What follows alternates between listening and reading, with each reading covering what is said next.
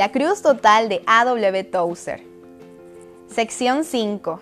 Su paradoja.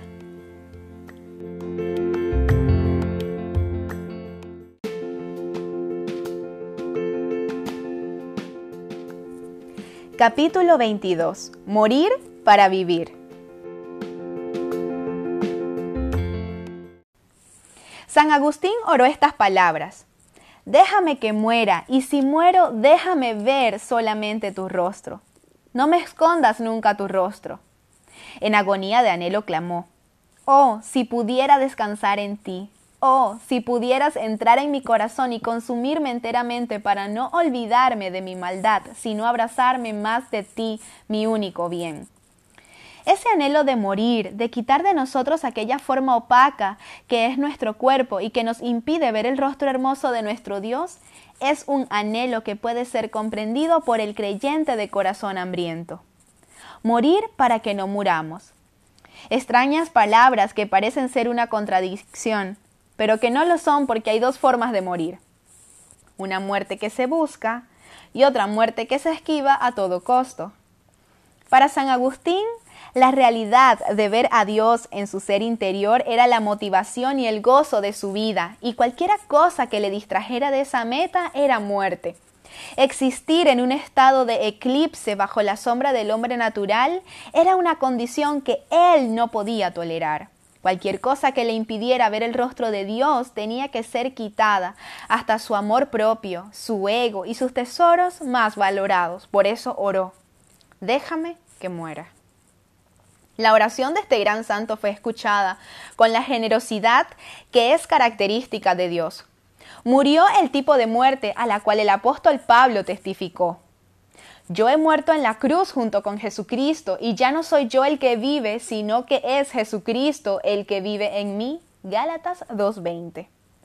Su vida y ministerio han continuado a través de los siglos por sus escritos, por su influencia en la historia de la Iglesia y especialmente por la transparencia de su propio peregrinaje con Dios.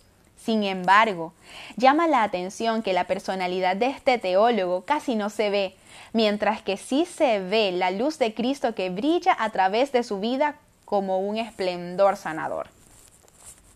Hay quienes pensaron que la única forma de anularse a sí mismos era dedicarse a Dios apartándose de la sociedad. Se negaban a tener relaciones interpersonales naturales y se retiraban al desierto o a una montaña para vivir en una celda estrecha. Estas personas aplicaban todas las maneras concebidas para mortificar la carne.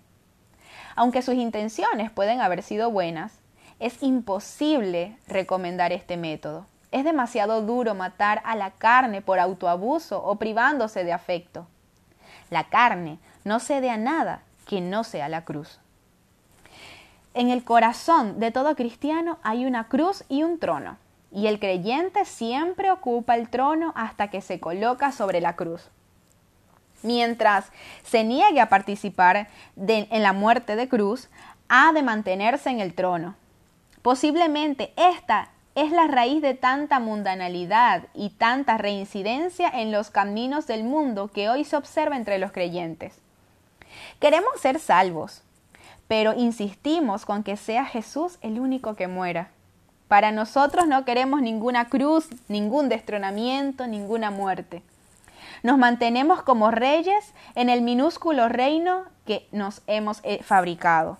Utilizamos una guirnalda como si fuera una corona al creernos César, sin darnos cuenta de que vivimos en la debilidad de nuestra esterilidad espiritual. Si no queremos morir, es porque debemos morir. Si no pasamos por esa muerte, entonces perderemos los tesoros que los santos experimentaron y valoraron. Nuestra carne no crucificada nos robará la posibilidad de experimentar pureza de corazón y un carácter cristocéntrico.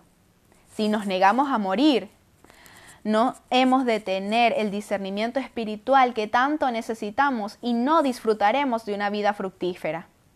Pero, por sobre todo, el hecho de no morir nos robará el tener una visión clara de Dios, una visión que ha sido luz del mundo y que llenará por completo el cielo.